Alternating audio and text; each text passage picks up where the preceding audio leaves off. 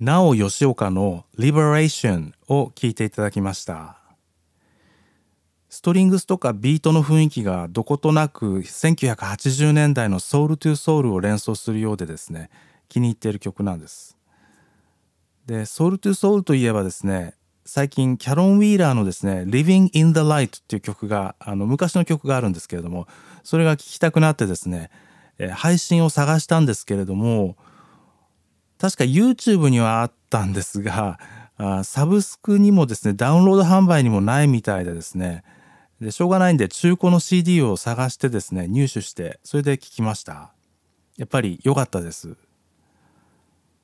あの最近はあのネットで簡単に廃盤の CD とかですね絶版の本が探せてで運が良ければ安く入手もできるということでですね本当に便利な世の中になりましたね。個人的には10年前はちょっと考えられなかったことです。